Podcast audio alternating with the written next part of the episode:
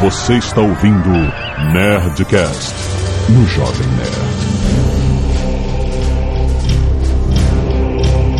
Landa, landa, landa, nerds! Aqui é Alexandre Antônio Jovem Nerd. Eu sempre confundia na escola, achava que baixa Idade Média era antes da alta Idade Média. É uma ladeira, né, cara? É, eu achava baixo primeiro, depois alto. Quem tirar o Gladius da pedra vai ser rei. O cara não se apresenta mais. Caraca, o cara nem se apresenta. Não precisa de apresentações. Aqui é Blue Hand. Tô sem piadinhas hoje. Aqui é o Tucano. E se você é bárbaro, não abandone seus antigos deuses. Ah, Olha, boa, essa é boa. Então, porra, herege. Aqui é o JP e no colégio eu tinha uma professora que chamava todo mundo de peste bubônica. Que isso? Falava qualquer coisa, ela cala a boca, peste bubônica. Aqui é a Zagal e eu achei que a gente ia falar da média da Idade Média. A média, Idade Média, tá bom. Muito bem, nerds, nós estamos aqui para mais um Nerdcast histórico, mais um Nerdcast sobre Idade Média, já fizemos um sobre as cruzadas, mas hoje vamos voltar mais no tempo e falar sobre a alta Idade Média. Não dá pra falar toda a Idade Média no Nerdcast, é possível, então vamos... Fala por alto, né? o- Puta que pariu. Aí, meu. Canelada.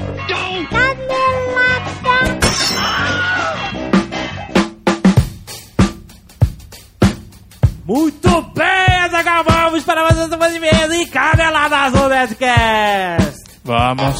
Azagal, essa semana temos um recadinho da nossa companheira LG. Olha aí. E agora anunciando que vai rolar um campeonato de games em 3D, Azaghal. Olha aí. Olha só, no Rio e em São Paulo, assim, ao vivo mesmo. Galera, galera jogando ao vivo. Hands on. É o Live Cinema 3D Game, Não, não. Esse não. é o concurso. Não, não. É o Live Cinema 3D. 3D Game. Exatamente como é que funciona. Entre os dias 11 e 16 de outubro vai rolar no Barra Shopping, no Rio de Janeiro, a primeira etapa. Certo. A segunda etapa é entre dia 19 e 23 de outubro no Morumbi Shopping em São Paulo. E aí tem a final no dia 23 em São Paulo mesmo. Quem tiver classificado vai jogar. E olha só, Ah. todo mundo vai jogar em 3D. Sabe que eu comprei agora recentemente, não sei se não tava no, no- isso não tava no briefing não pra falar, mas eu comprei um monitor da LG em 3D. Olha aí o Jovem Nerd É sendo maneiro, cara. influenciado pela própria propaganda. É, é foda jogar em 3D. Eu tô de saco cheio de filme em 3D, mas jogo em 3D é foda. Jogando Dead Island em 3D, cara. É Olha aí.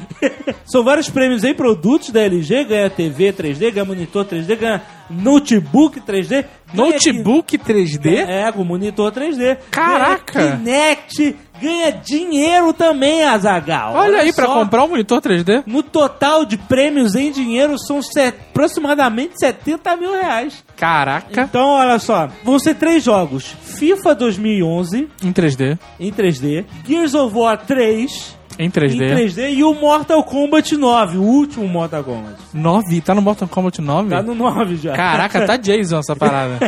Mas então, ó, Mas importante dizer que é em 3D também. em 3D. Vamos então, frisar o 3D. Que a, é É a Mortal, aposta do momento. o Mortal Kombat voltou a ser 2D, mas é 2D, 3D e com 3D fica mais 3D ainda. Pô, o que, que, que você, você já jogou Mortal Kombat 9 3D? Em 3D não. Deve ser maneiro, né? O sangue espirrando na cara. Porra, não, então. Inscrições no site livecinema3d.com.br. Live Cinema 3D. É, exato, é de graça a inscrição, mas pra você confirmar a sua inscrição, você tem que ir no local do evento. Ou seja, se você é no Rio de Janeiro, você tem que ir no local, lá no Barra Shopping, se você é de São Paulo, tem que ir lá no Morumbi Shopping, no local do evento, pra pegar um kit que te coloca dentro do campeonato. Então, várias coisas em 3D, monitores, notebooks, TVs, dinheiro em 3D, tudo em 3D. Tá tudo lá no site, vai lá pra você ver quais são as premiações exatas, se inscreve, treina, joga e ganha essa parada. Eu quero ver que o vencedor dessa parada ser um um ouvinte do Netcast. Olha aí, é? o desafio foi lançado. Desafio, cara.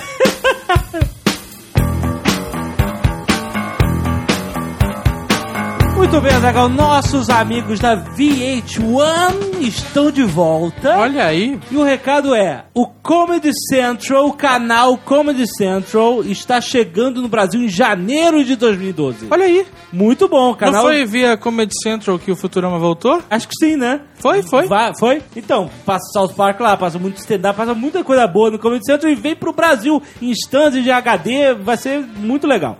Vai chamar Central da Comédia? Ninguém traduz mais nada hoje, cara. Quem quiser ter uma prévia do que vai rolar no Comedy Central, pode ligar na VH1 agora em outubro, porque é o mês da comédia. Olha aí. Na VH1, toda terça e quinta às 23 horas, vai rolar stand-up na VH1. Olha aí, ah, rapaz. chegou o stand-up pra valer agora, velho. Stand-up internacional e nacional. Olha aí. Não é? Tem pra todos os gostos. Tem- Exatamente. Pros bons e pros maus. Eu- não, não fala isso. Ah, eu tô falando de... de- O stand-up brasileiro tem bom stand-up, olha mas só. que eu, eu não falei nada diferente disso aqui. Os stand-ups nacionais vão ser apresentados pelo Danilo Gentili e ele vai ter convidados como Marcos Castro, que é um cara que está surgindo aí no stand-up, cara bom. Olha aí. Rogério Morgado, Paulinho Serra, Mel Maher. Essa galera toda vai estar na VH1 agora nesse mês de outubro com seus shows. Então é simples. Agora em outubro, toda terça e quinta vão ter shows de comédia em pé na Comédia Central, transmitindo pelo VH1. Não, não é Comédia Central. Comédia Central é em janeiro. Eles são preview. Ah, é um preview. Exato, o mês da comédia é um preview na VH1. Então é então o correto é dizer que é apresentações de comédia em pé no VH1. No VH1, exato. Só que eles não vão gostar de ouvir isso. No mês de outubro. Então é. então é stand up no VH1 em October. Soon. Exatamente. E tem mais, ó, no Twitter da 21 tá acontecendo um concurso durante esse mês de outubro que as pessoas mandam uma piada com a hashtag mês da comédia. Tinha que ser Month of Comedy. E aí eles concorrem a convites. Comedy Month. Tá bom. E aí eles concorrem a convites pra assistir shows ao vivo de stand-up no Comedian. que Você é- manda sua piada e pode ganhar. Pode ganhar convite pra ir lá no Comedians Comedy Club, que é o, é o clube de comédia do Rafinha aí. e do Danilo Gentili, né? Excelente, dois jabás em um. Exatamente. Então, ó, 21brasil.com.br, se você quiser saber mais sobre a programação. Não, não. VH1 Brasil. Exatamente. Vai lá e se programa o mês da comédia. Último recado, o Facebook tá rolando. Estamos lá, estamos fazendo por onde. Tem atualizações na nossa fanpage do Facebook, barra Jovem Nerd, vai lá ver. Teve um cara que deu uma sugestão, não lembro o seu nome, foi mal, de da gente botar as imagens, as ilustras, né, que o pessoal manda pro Nerdcast nos álbuns do Facebook. Isso, ele vai estar lá. Então nós estamos fazendo, já mandamos o Slave Roboto fazer isso, inclusive. E, e os rodapés também. Isso, tudo que é imagem que mandaram pra gente vai estar lá. Se por acaso você quiser, você pode mandar novamente pra nerdcast.jovemnerd.com.br e aí, ó, Slave Roboto, mandei essa imagem no dia tal, pro Nerdcast tal, relacionada a isso. Se você quiser mandar pra facilitar, porque de repente, né, Aham. então é melhor. Ah, além do- dos álbuns de fotos, que a gente, eu botei algumas fotos de, de UPix, eventos que a gente foi, né? Ali vai ter meio que nosso álbum de fotos oficial. Aham. Nós também vamos utilizar o Facebook para ser a nossa agenda de eventos oficial. Ah, é, tem um, um- um link lá de eventos pra você saber onde a gente vai tá. estar. Isso, então, qualquer evento que digam que o Jovem Nerd vai, você vai no Facebook confirmar. Isso. Por exemplo, lá agora tem a Campus Party 2012, que já Certo. está confirmadíssima a nossa presença, Certo. e o iSeminar em Recife, que nós estaremos. Sim. Então é isso, uso do Facebook. E se você não quiser ouvir o feedback do último Nerdcast, você pode pular para 22 minutos e 0 segundo. O saco pesa mais de 4,5 kg, Anabela. Muito bem, Azagal, vamos lá. Último Nerdcast, profissão blogueiro. Sim. Várias coisas aqui. Wesley Samp mandou sua tirinha baseada no Nerdcast 278, que tá médio. É, o final é meio Fraquinho. louco, né? O final é meio tá louco, né? popinho, né? O Fabie mandou uma animação que ele fez em homenagem aos blogueiros e podcasters que o inspiraram. Mas Santayana envia o post escândalo do Não Salvo, intitulado Blogueiros Filhos do Diabo. Então, rolou uma, uma treta com, com a igreja lá? Parece que, pelo que eu vi. Não, não foi com o Não Salvo. Ah, não foi, não foi geral. Foi geral, Blogueiro. blogosfera como um todo. Que o pastor Silas Malafaia ficou sabendo que tem blogs e tweets que pegam frases soltas de pastores e, E dá uma zoada. e dão uma zoada e ele ficou meio puto e tá lá Meio, pô. É, não, tá reclamando. Mas o que eu quero dizer é que qualquer coisa fora do contexto fica sem sentido e pode parecer engraçado, seja uma frase de um pastor ou até uma frase de um blogueiro. Exato. É verdade. Então não fique tão puto assim, É. seu Silas. É uma zoação. Exatamente. Você devia ficar mais puto que seu nome virou assassino no livro do Dan Brown. Silas.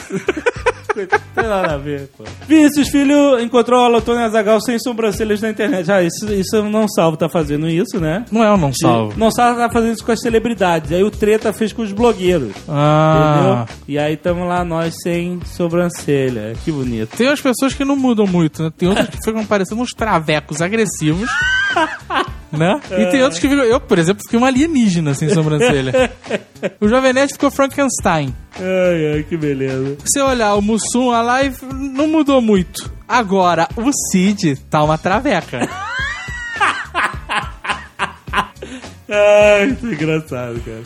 Vai ver lá, tem o link aí no post. E, cara, tem muita coisa. Quem fez foi o Brog. Ah, então foi o Brog. Foi o Brog que fez. Inclusive, ele tirou a sobrancelha dele, mas não mudou muito, porque ele deixou uma leve tom de cinza pra ele não ficar esquisito. tá ótimo. que mais? Muitas ilustrações, obrigado. Luciano, outro Luciano Abraão, ah, Gabriel Roncone, ah, Bruno Rezende, várias coisas legais. Obrigado, gente. O, o Gabriel fez um Nerd Zombies. Ficou maneiro eu e você de zumbi. Ficou foda. E o do, e o do Luciano Abraão também ficou bem maneiro. Ficou muito maneiro. Obrigado, gente. Muito foda. Os bonequinhos 3D do Jovem Nerd também ficaram foda. Bruno Rezende, obrigado, cara. Quer dizer que só o pôster do filme que não foi muito bom. A ideia foi boa, né? Mas a imagem tá estourada, cara. Pega uma imagem de maior resolução, mas foi boa, foi boa. Tá aí no Nerdcast, pelo menos, né? Muitos nerds querem saber, Azagal, qual é o problema com o RSS. Ah, interessante isso. O que acontece? O RSS pode ser cômodo pra você, que é usuário do É, RSS. mas é, essa que é a vantagem. Pra quem é provedor de conteúdo como nós, por exemplo, é uma merda. Por quê? Essa porra dessa linguagem, desse protocolo, não sei como é que chama, esse negócio de RSS, não é uma parada padrão. Ele muda e encrenca e dá pau. erro, e Ele dá deu- pau. Dá muito pau. Porra, o nosso dá problema toda hora essa bosta. Além disso, assim, esse é o principal motivo, que não é fácil usar o RSS. Ele volta e meia dá problema. O segundo motivo é que você não vai mais no nosso blog dar o nosso querido page view, que é tipo o pão nosso de cada dia. É, mas a gente, então, mas nem é o principal isso, cara. Nem, nem enfatiza isso porque. Mas isso a é um vai, fator. entendeu? isso é um fator. O problema principal é justamente a parada não funcionar direito. É, aí volta, entra um milhão de posts que já foram publicados, aí de vídeo. Do nada a parada Oi. para de funcionar e não sei. enlouquece. É, aí a gente. Ah, Jovem Nerd, eu tô recebendo post de 2006. a gente não faz nada, não muda nada, É, não toca na o- parada e a parada enlouquece. Aí da, a gente ficou com raiva do RSS. Esse que é o problema do RSS. Mas tudo bem, vamos lá. Felipe, 29 anos, consultor financeiro São Paulo, SP. Galera, muito, mas muito legal mesmo a contribuição que você e seus convidados deram ao tema. Se pudesse, mudaria o tema para, de blogueiros para empreendedores da internet.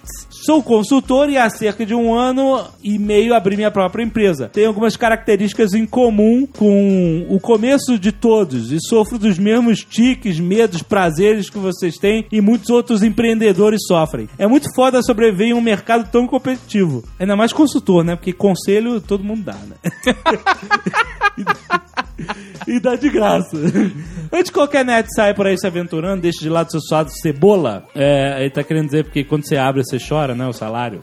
Ah, sim. É bom que se entenda que 75% das empresas abertas não chegam ao seu quinto ano de vida. Eu acho que tem uma estatística, o primeiro ano é o mais problemático. É, é aggressive. é, Tipo, eu não sei se eu tô falando uma merda foda, mas eu acho que o primeiro ano é coisa, sei lá, 80, 90% não passam no primeiro ano. É verdade. Caraca, esse número você tirou do ar. Durar, pra você ver que ele é mega genérico, de 80 a 90%. Tá bom. De Nessas- 20 a 80% não passa no primeiro ano. Tá bom. 20 a 80. Excelente. É que eu sou consultor, de... Eu sou consultor de estatísticas genéricas. Dessas ameaças por empresa, eu já consigo enxergar a qualidade inerentes a perfis vencedores, tais como criatividade, ousadia, trabalho duro e persistência. Isso é verdade. Já dizia o Silvio Santos. É. Mas já que você quer arriscar, então a principal dica que eu dou é nunca vire as costas para os seus números. Estude-os muito e faça disso um hábito religioso. Eles não mentirão se as coisas estão boas ou não. Os seus números, hein? Presta atenção. O cara é um bom consultor, né? É, de 20 a 80%. e aí ele mandou um artigo, tem um link aí de um artigo de um professor dele, de do mestrado dele em administração, é, sobre isso. Quem Ou não. quiser, clica aí pra ler. Empreender tem os seus prós e contras. Os prós foram muito bem numerados por vocês e os contras também. Na minha opinião de merda, aí, ouvinte do. Matando rouba gigante. Matando rouba gigante. O negócio mesmo é diminuir a queda, já que se ela ocorrer, pra levantar novamente é complicado. Tá ótimo. Diminuir a Consultor. queda. 20 a 80%.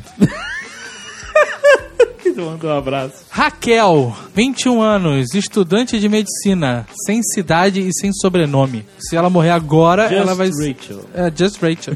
Mas não é Rachel, é Raquel. Raquel. Não é original. Né. Ela não deve, não deve ser judia. Se fosse judia, era Rachel. Tá maluco. É, mas é. Ah, tá bom. Ou seria outro nome, Sara, por exemplo. Você sabe que a gente tem alguns ouvintes judeus que ficam preocupadíssimos com o Nerdcast ser publicado depois que começa o Shabat? Olha é às só. 5 da tarde da sexta-feira. Que se passar das 5 eles não podem dar play pra ouvir. Uma, pe- uma pergunta interessante aqui, que já que você abordou esse assunto, que não tem nada a ver com nada. Absolutamente nada. O, o Shabá é o quê? A pessoa não pode fazer nada? Ela não pode, pelo, pelo que eles me explicaram, ela não pode modificar coisas. Por exemplo, acender e apagar uma luz. Não pode. Sério? Se tiver acesa a luz, tu tem que deixar acesa. Ah, Mas tá. só faz Shabá um judeu bem sucedido. Tá maluco. Ué, porque. Só faz jabá o judeu que está seguindo a sua religião. Mas se você trabalhar num shopping, numa loja de shopping, e você tá escalado pro sábado, pra sexta depois de 5 horas. A BH lá em Nova York fecha Ah, cara, no mundo perfeito todos os judeus trabalham na BH. às duas horas e, e, e- e no sábado não funciona, só funciona domingo, mano. Mas eu sei, não tô criticando nem nada. Então, é uma curiosidade minha. Depende do grau que você vai seguir a parada, entendeu? Se você tem gente que não liga, tem gente que segue religiosamente isso. Se o patrão entender, ele vai deixar o cara. Tem uma religião, tem um- uma denominação evangélica, se eu não me engano, não sei se tô falando merda, que acho que é adventista, É, que eles também não trabalham depois de sexta, 5 ou 6 horas da tarde. então, é, Tipo, é, é um evangélico judeu. porque o cristianismo vem da onde? Não, eu não tô, só- eu não tô criticando nem nada, eu só tô observando. Esse, essa leitura de mim está mega religiosa. É tenso, é tenso. A gente não tá falando mal de evangélico, Não, não. nem de judeu, nem de nada. Não, a entendeu? gente tá curioso. Eu acho o máximo não trabalhar sábado. Por mim, realmente não faria porra nenhuma sábado, cara. Eu nem levantaria da cama. Será que eles não podem dormir? Porque se eles vão dormir, eles vão alterar, né? Não, eles podem dormir sim. Aliás, já que estamos falando, feliz ano novo para os judeus. Olha aí. Foi na última quarta-feira, dia 28 de setembro. O ano é 5.772. E aquela história do mil passará, dois mil não chegará? Não mistura as coisas. Aliás, já passou 2012 para os judeus, já há muito tempo. Tá Já. tudo tranquilo. Pros maias também. Aí, valeu, lê o e-mail da Raquel. Ah, é verdade. Vocês, os convidados, falaram do processo de montagem do blog, os processos jurídicos, Oh. risos, risos porque é com não é com você, Exato. e até o blog começar a render mesmo a ponto de largar os empregos. Tá ótimo. Mas uma coisa que eu sempre tive dúvida é como é que um blog passa a gerar dinheiro. É por anúncios que o blog faz?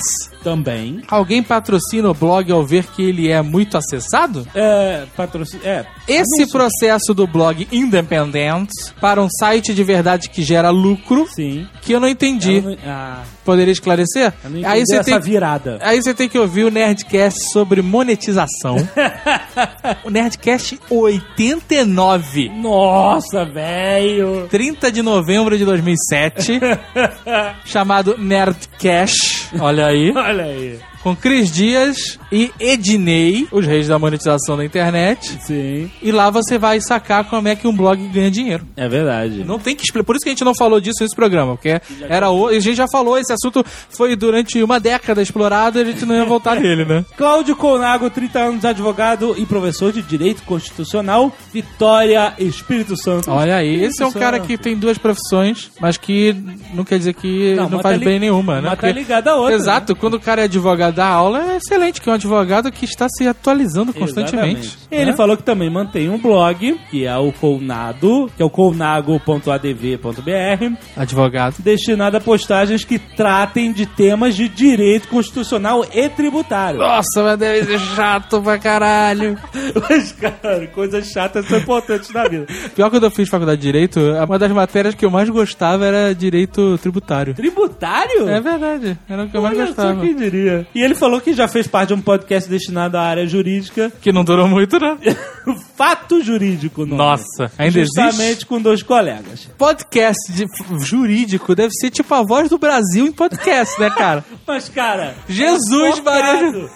Tem gente que precisa ajuda a estudar essas coisas. Não, eu, eu sei, tá- bom. Eu não tô falando mal de ninguém hoje. Inclusive, eu não tô falando mal desse podcast. O tema do último Nerdcast me chamou muita atenção, ainda mais quando ouvi relatos dos blogueiros acerca de processos judiciais, é claro, né? A área dele. Ah, o advogado ouve falar em processo já, né? Já uma anteninha. Eu tenho a dizer que, se de um lado existe muita falta de orientação em geral da parte dos blogueiros, de outro, também há muita gente oportunista que busca dinheiro fácil. É importante lembrar que um dos cuidados básicos que os blogueiros podem tomar consiste na moderação dos comentários do seu blog, já que ele é juridicamente responsável por aquilo que ali se publica. Entendeu, pessoas? É. Você é responsável por aquilo que você cativa, já dizia o Pequeno Príncipe. É, então os blogueiros têm que prestar atenção. Gostaria ainda de registrar o meu protesto contra o número de ações judiciais oportunistas que se multiplicam pelo Brasil, o que contribui para a redução da liberdade de expressão dos blogueiros e, por consequência, diminui o nosso potencial criativo. Aproveito, os blogueiros também têm que se cuidar, né, Pra não ficar expostos Não pode dar bobeira na Pode dar favela. bobeira, exato. Aproveito ainda pra informar que será realizado em Vitória o. Tá de sacanagem, que tu vai mandar um jabá de seminário capixaba de direito digital. Caraca, cara. Bom, é direito digital, então quem tá interessado é entre dias 18 e 19 de outubro. Cara, eu não vou fazer mais jabá. Caraca, cara. Já fez jabá. Parabéns, advogado veio, né, cara? Cara, fez o, o jabá do blog. Caraca, cara, o cara não falou nada. Disse, disse, não falou nada. E aí meteu o jabá. Caraca, esse foi um evento, um e-mail data venha, né, cara? Data venha, você, tem- porra, não falou nada, veio vir pro blog chato dele, podcast boring, e no seminário, puta merda, cara. Parabéns pelo excelente conteúdo do podcast, que sempre nos proporciona momentos de descontração e reflexão. Olha aí, reflete isso aí, cara. Reflita.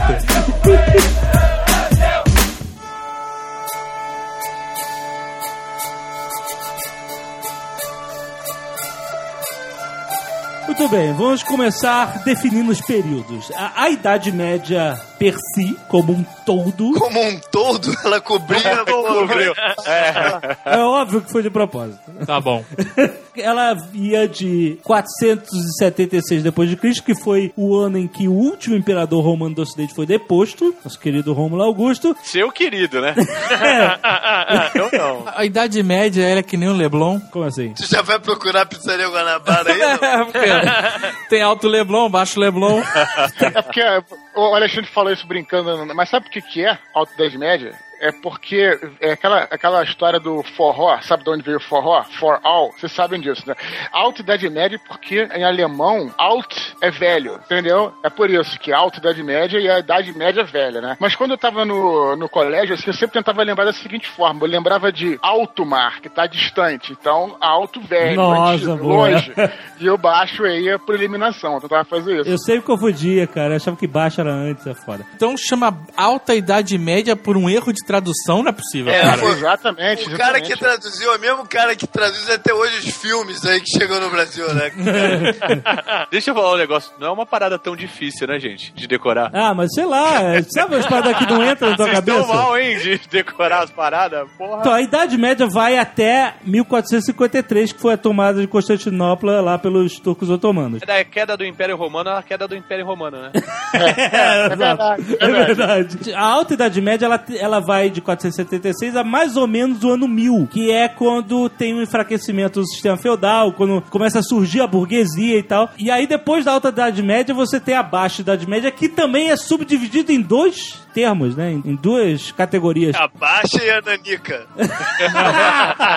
A Baixa Idade Média é composta pela Idade Média Plena e Idade Média Tardia. Mas a gente não vai falar disso. Vamos falar só de Alta Idade Média. A gente tem que lembrar que o Imp- que o Império Romano no século III foi dividido em dois, né? O Império Romano do Ocidente e do Oriente. O Império Romano no século III estava na merda foda. Foi a crise do terceiro No século. Oriente a capital passou a ser Constantinopla, no Ocidente Roma. E aí eles achavam que ia ser mais fácil, né? Você cuidar do Império com dois imperadores, cada um cuidando do seu. Senta lá, Cláudius.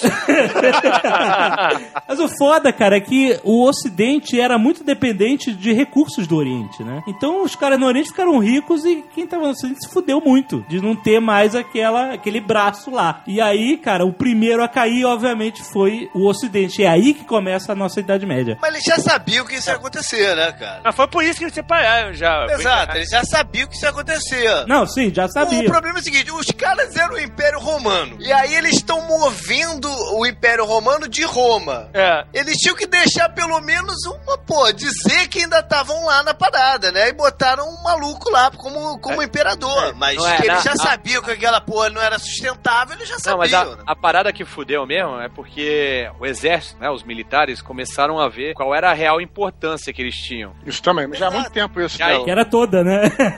O que aconteceu? Os imperadores passaram a deixar de ser políticos para serem generais. E os generais sabiam fazer guerra, mas não sabiam fazer a política, não sabiam administrar. E aí, quando dividiu, a Roma ficou entregue a generais mesmo, né? A- Não só isso, o modelo já tava fudido, o modelo deles. É a mesma coisa que eu falei no último Nerdcast de Segunda Guerra Mundial. Os caras eram Roma, era uma cidade. Os caras não tinham gente pra ocupar a quantidade toda que eles, que eles ocuparam. Então isso começou a enfraquecer o controle das províncias e do, do território inteiro. Ao mesmo tempo que com o passar do- dos anos, do- do- dos séculos até, a galera, os outros foram ficando mais espertos também, né? Começaram a aprender uma coisa ou outra de como fazer guerra na Uma parada. parede de escudo, né? Em termos gerais, pode, pode dizer com certeza que o Império Romano foi vítima da sua própria expansão. Isso não tem dúvida, né, cara? Porque assim, o que destruiu o Império Romano, a gente estuda na escola, foram as va- invasões bárbaras. Quando a gente fala em invasões bárbaras, você acha que tá um monte de maluco entrando em Roma e jogando Júlio César pra baixo? Na verdade, não foi isso. As invasões bárbaras aconteceram ao longo de dois séculos. A parada demorou pra caramba pra acontecer. É. Quando você estuda no colégio, você imagina que tá tudo bem em Roma e no dia seguinte, Conan tá sentado no Senado, né? Os caras invadiram tanto, cara, o império deles é tão grande que eles não tinham condição, como o JB falou aí, de administrar essa parada. Então, tipo assim, tinha gente, pô, lá na Bretanha, na Alemanha, passava 100 anos sem ter o menor contato com Roma. As Quem era legiões o maluco que ficava 100 anos, cara, sem contato com o Roma? Esse cara já morreu.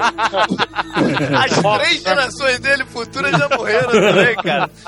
Mas era. Estavam sem contato nenhum, cara. E- o que acontece? Roma ficou uma, uma parada até mítica pros caras, entendeu? As legiões que estavam, por exemplo, na Alemanha, os caras não eram mais romanos, cara. Os caras eram um povo que tinha surgido ali, entendeu? Então, essa ideia é, do que era romano passou a ser literalmente diluída ao longo de 100, 200 anos. E acabou que foi se destruindo mesmo as coisas, né? Tinha até imperador que não era romano, né? E o absurdo, absurdo total foi o que aconteceu, foi o que o Tucano falou. Chegou o ponto de que o lugar mais seguro do império era Constantinopla, não era mais Roma. Então, cadê o Império Romano aí? Já não existia Como mais. você falou, volta e meia, é, nego entrava e saqueava e ia embora, cara. Era assim, É, mas Roma mesmo só, só, só, o nego só entrou duas vezes, se não me engano, não foi? As bordas do Império eram muito invadidas. O que, que, acon- o que, que acontecia normalmente? É, a defesa do Império defendia muito das regiões que vinham de Roma. E as regiões cada vez menos estavam dispostas a se deslocar a esses lugares pra irem. O pior, as legiões, depois de tanto tempo, eles não eram mais romanos, as legiões eram bárbaras. Mercenários, porque eles não tinham O romano controle, sobre, o controle sobre as regiões vai sempre caindo, porque o pessoal fica com aquela brincadeira do militar, de que a ordem é militar. É, aquilo é um jogo de acreditar.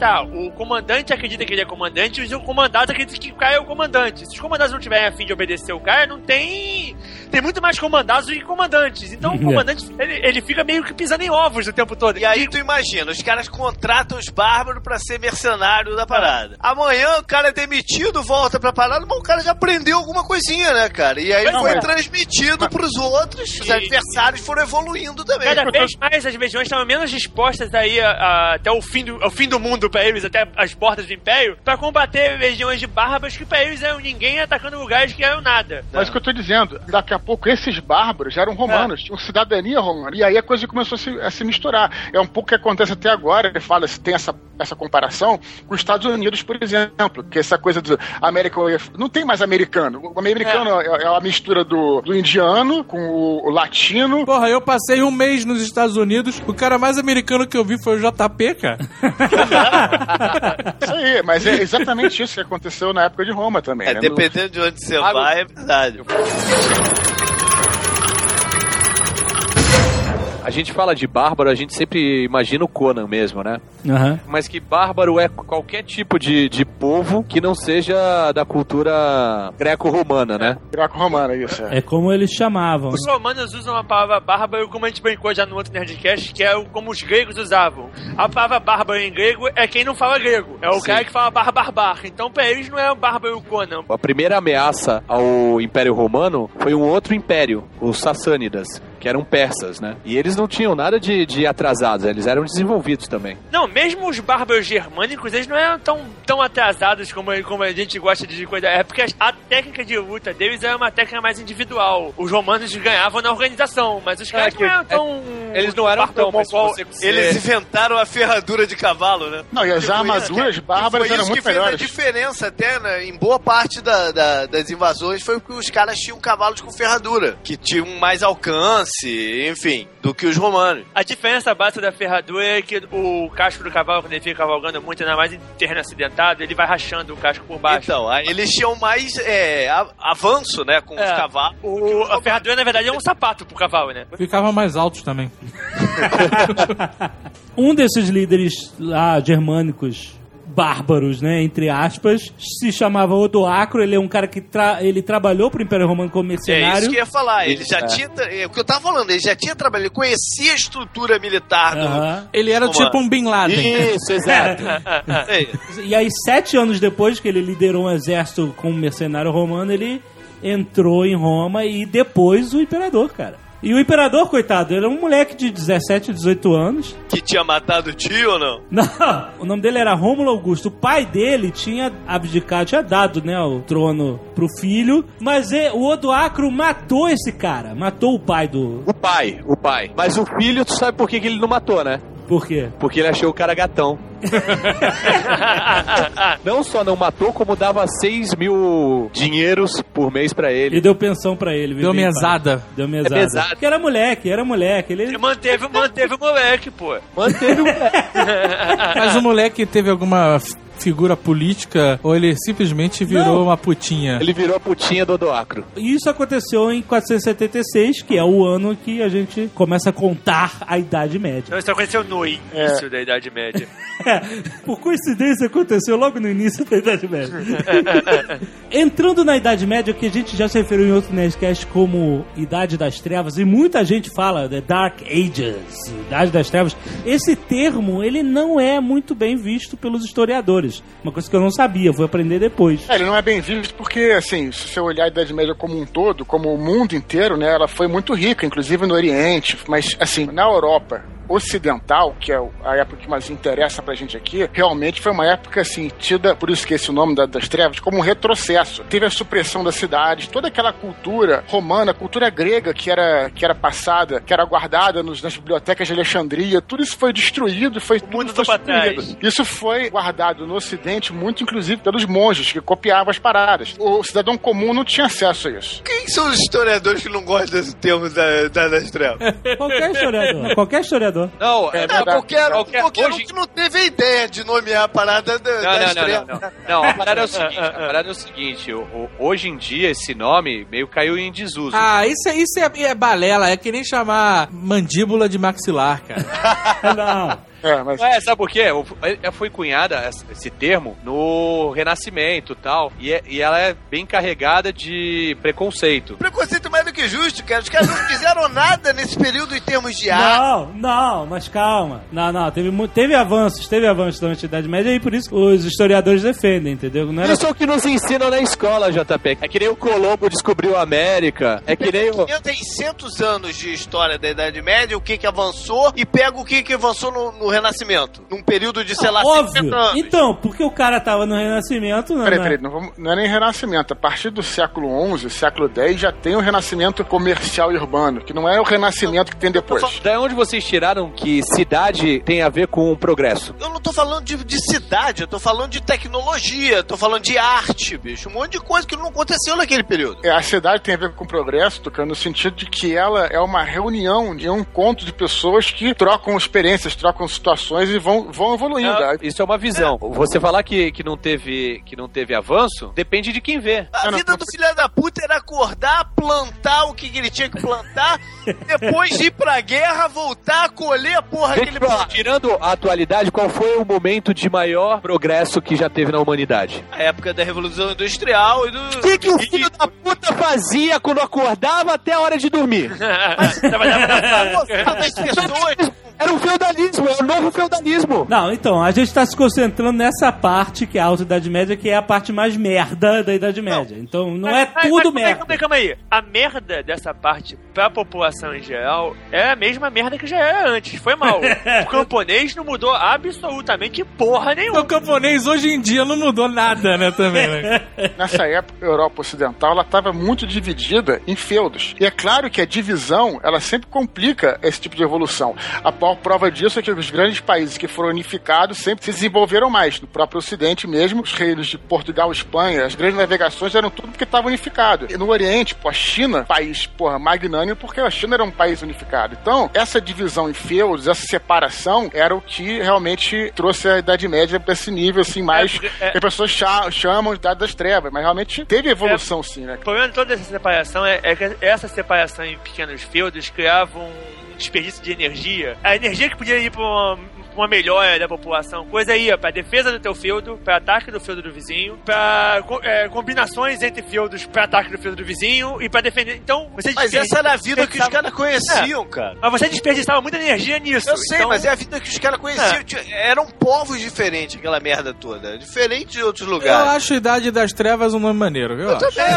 Eu manteria, eu tudo, manteria. Além de tudo, pô, é dramático, né, pô? Exato, exato. Se eu fosse um um historiador famoso, eu batizaria a época do- da, da Inquisição como Idade das Trevas. Eu acho que tem muito mais a ver do que. com a- Aí é mais a idade do fogo, né? Que ele queimava. É uma época que você tinha o que ler, mas você não podia ler. Sim, sim, sim. A gente tá no final do século V. A gente tem que voltar aí uns 150 anos e falar justamente da virada do cristianismo, que é um outro grande player na Idade Média. Um player pra derrubar o Império Romano, né? É, é, exatamente. Uma É. peça, né? Uma peça participante, um player. Não tem necessidade disso. uma peça importante, uma peça fundamental. Eu, eu gosto muito daquele jogo medieval Total War. E Sim. aí o- e, e essa série toda Total War é aquela que- série que você. de jogos que você controla lá Eu sei o seu é, eu império. joguei, com, eu joguei o Shogun Total War. Então, e, e aí você tem a controla também os exércitos nas batalhas. Tu Então, jogou o Shogun Total War? É o primeiro. Primeiro. É com Charlton Heston? Cara, eu não sei, só sei que eu consegui ganhar uma batalha japonesa que eu não deveria ter ganho, foi, foi O divertido. mais maneiro do medieval da, dessa série é que tem a igreja pra te atrapalhar, cara. Porra, eu tava em guerra contra a Dinamarca, detonando a Dinamarca. Aí o que acontece? No meio da guerra o Papa morreu e elegeram um Papa dinamarquês, compadre. Aí, foi, Aí você se fudi. fudeu. Eu me fudi, porque fui excomungado e todo mundo excomungado comigo. Durante toda a Idade Média, o maior exército europeu é o exército do Vaticano. Ninguém podia abrir guerra com o Papa, tava fudido. Quando o cristianismo nasceu, os cristãos, todo mundo sabe que eram perseguidos em Roma, né? Eles botavam lá pros leões comerem no Coliseu, né? Eles não botavam pros leões co- comerem. Era uma luta. Quem ganhasse comia o outro. Mas eu con- concordo com a Zagal. Tinha a piadinha do Mel Brooks lá, né? Sim, Esses cristãos, eles são tão pobres, tão pobres que eles têm um Deus só. pariu.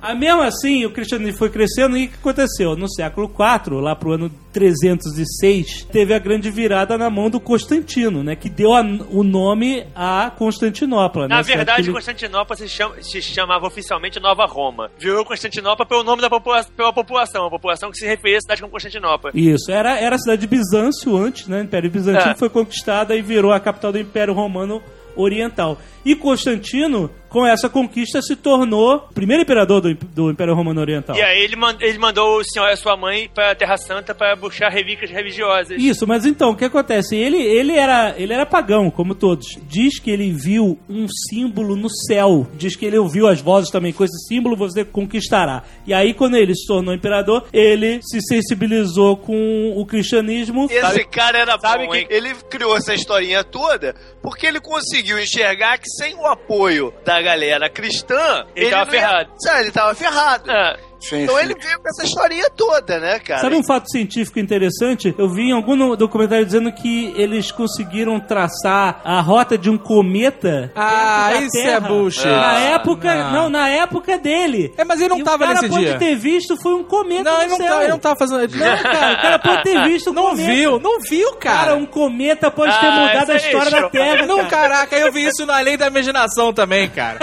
Não, Não é, fato cara. científico, cara. Não é, ele, fa- ele viu que ele tava. Eu, eu- totalmente JB, ele viu que ele precisava dos caras e inventou uma historinha. Os caras adoram misticismo, tudo é milagre, É. tudo é visão. Vou falar que tive uma visão foda e pronto. Mas olha só, e os caras ele pode ter pensado Ele nisso pode e ter visto visto o cometa, o cara. Que símbolo falou, que ele viu? Tá aí, Vamos pô. aproveitar. é, Deu aquela famosa batida na terra. Tá aí, vou mandar que, porra. né?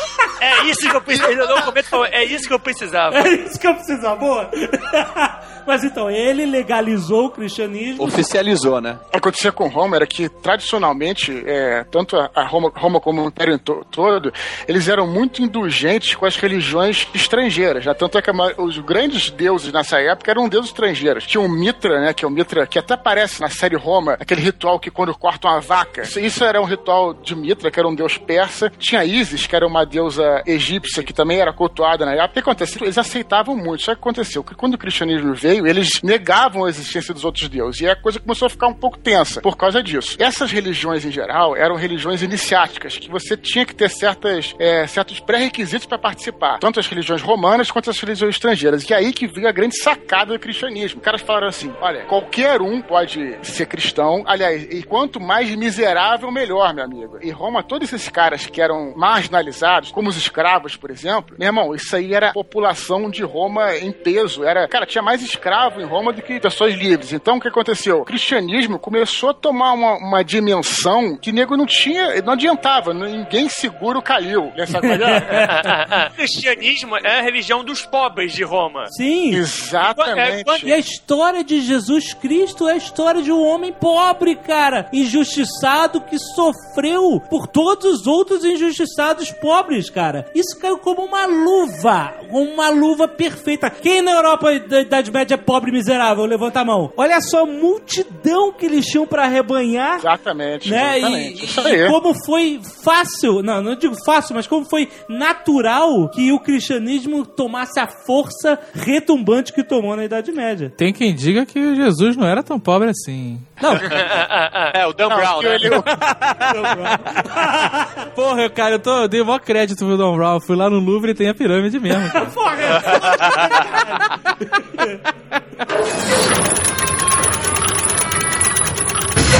Eu concordo com tudo isso, mas isso também é um ponto de, de discussão, né? De valorizar ou não a força do cristianismo ou a queda do Império Romano. Se você pegar no começo do século IV, Roma já estava na merda e menos de 10% dos cidadãos romanos eram cristãos, né? E por Claro, outro é, lado, isso- isso por outro até lado, propiciou o... crescimento do cristianismo, pô. A galera tava na merda, tá na merda. ideia. É, pois é. Mas aí acontece que eles viraram então, mas a merda, a merda já vinha vindo antes. O cristianismo não causou a merda, o cristianismo se aproveitou Não, é, da merda. Essa frase vai ser polêmica pra caralho. É, Olha só, presta atenção, você tá, você tá falando de quem tava controlando o cristianismo, né? A grande sacada do- dos romanos era aceitar os povos subjugados como eles eram. Como eles eram politeístas, mais um deus, menos um deus. É, eles atiravam pra todo lado. O cara falou, É. aquele Deus ali é bom, hein? O cara, beleza, eu vou Beleza. né? Nos filmes sobre Jesus dá pra, pra ver isso bem, que é assim, Pôncio Pilatos é aquele cara que façam o que vocês quiserem, o que é, o que é da religião de vocês, desde que não interfira nos negócios de Roma. Pois é, deixa você É. me, me atrapalhe, você faz o que você quiser com o seu deus aí. Por outro lado, se isso fosse um fator preponderante para a queda do Império Romano, o Império Romano do Oriente, que era muito Teria- mais não cristianizado, não teria- teria durado tanto tempo. O Império Bizantino ele resistiu muito mais, cara. Quando o Império Bizantino começou a crescer, ele já cresceu como Império Cristão, cara. Então isso ajudou bastante ele a resistir por bastante mais tempo, no, por muito mais tempo, né? Então ele já, se você vê, por exemplo, você fala do Império Bizantino, você colocar no Google aí, Império Bizantino, e botar imagens, o que você vai ver é um mosaico cristão. Então o Império Bizantino era o Império Cristão. Já o Império Romano não, era o Império Pagão. Então tem essas duas diferenças, né? Talvez é, eu tô elevando um pouco a questão cristã aí na equação, mas a gente nunca tem como saber, né? Eu quero saber o seguinte: todo mundo fala, ah, o cristianismo foi um dos fatores que fez o bababá. O que, que o cristianismo fez que fudeu Roma? começou a surgir um outro poder, que foi a igreja, que rivalizou com é, um outro poder institucional, que rivalizou com um poder é, institucional romano. Então você tinha duas instituições que estavam começando a bater entre si. E é claro que a instituição que ficou mais poderosa foi a instituição que tinha mais gente, tinha mais apoio. Tinha é, gente que estava disposta a lutar pelo, pelo cristianismo, pela igreja católica, na época católica, né? Então aí, obviamente, que o Império Romano era outra instituição foi perdendo poder. Porque de resto o Império Romano caiu porque o modelo econômico militar deles não prestava mais, pô. O surgimento da igreja foi mais um, um centro de poder disputando com os outros que já existiam. A gente falar sobre o cristianismo agora é, ajuda porque logo depois da queda, o cristianismo teve um crescimento absurdo exatamente por causa da queda. Certeza. Uma vez eu perguntei pro meu pai assim, pai, como é que acontece um acidente de avião? É por causa disso, é por causa daquilo, é por causa daquele outro? Ele falou pra mim, olha só, um acidente de avião é sempre um conjunto de coisas, entendeu? Então foi o que você bem falou aí, não é uma parada que, que aconteceu, foram um conjunto, uma conjunção de situações que levaram a isso. Mas independente do conjunto de coisas, você tem como saber o que vai acontecer. É só olhar pro comissário de bordo.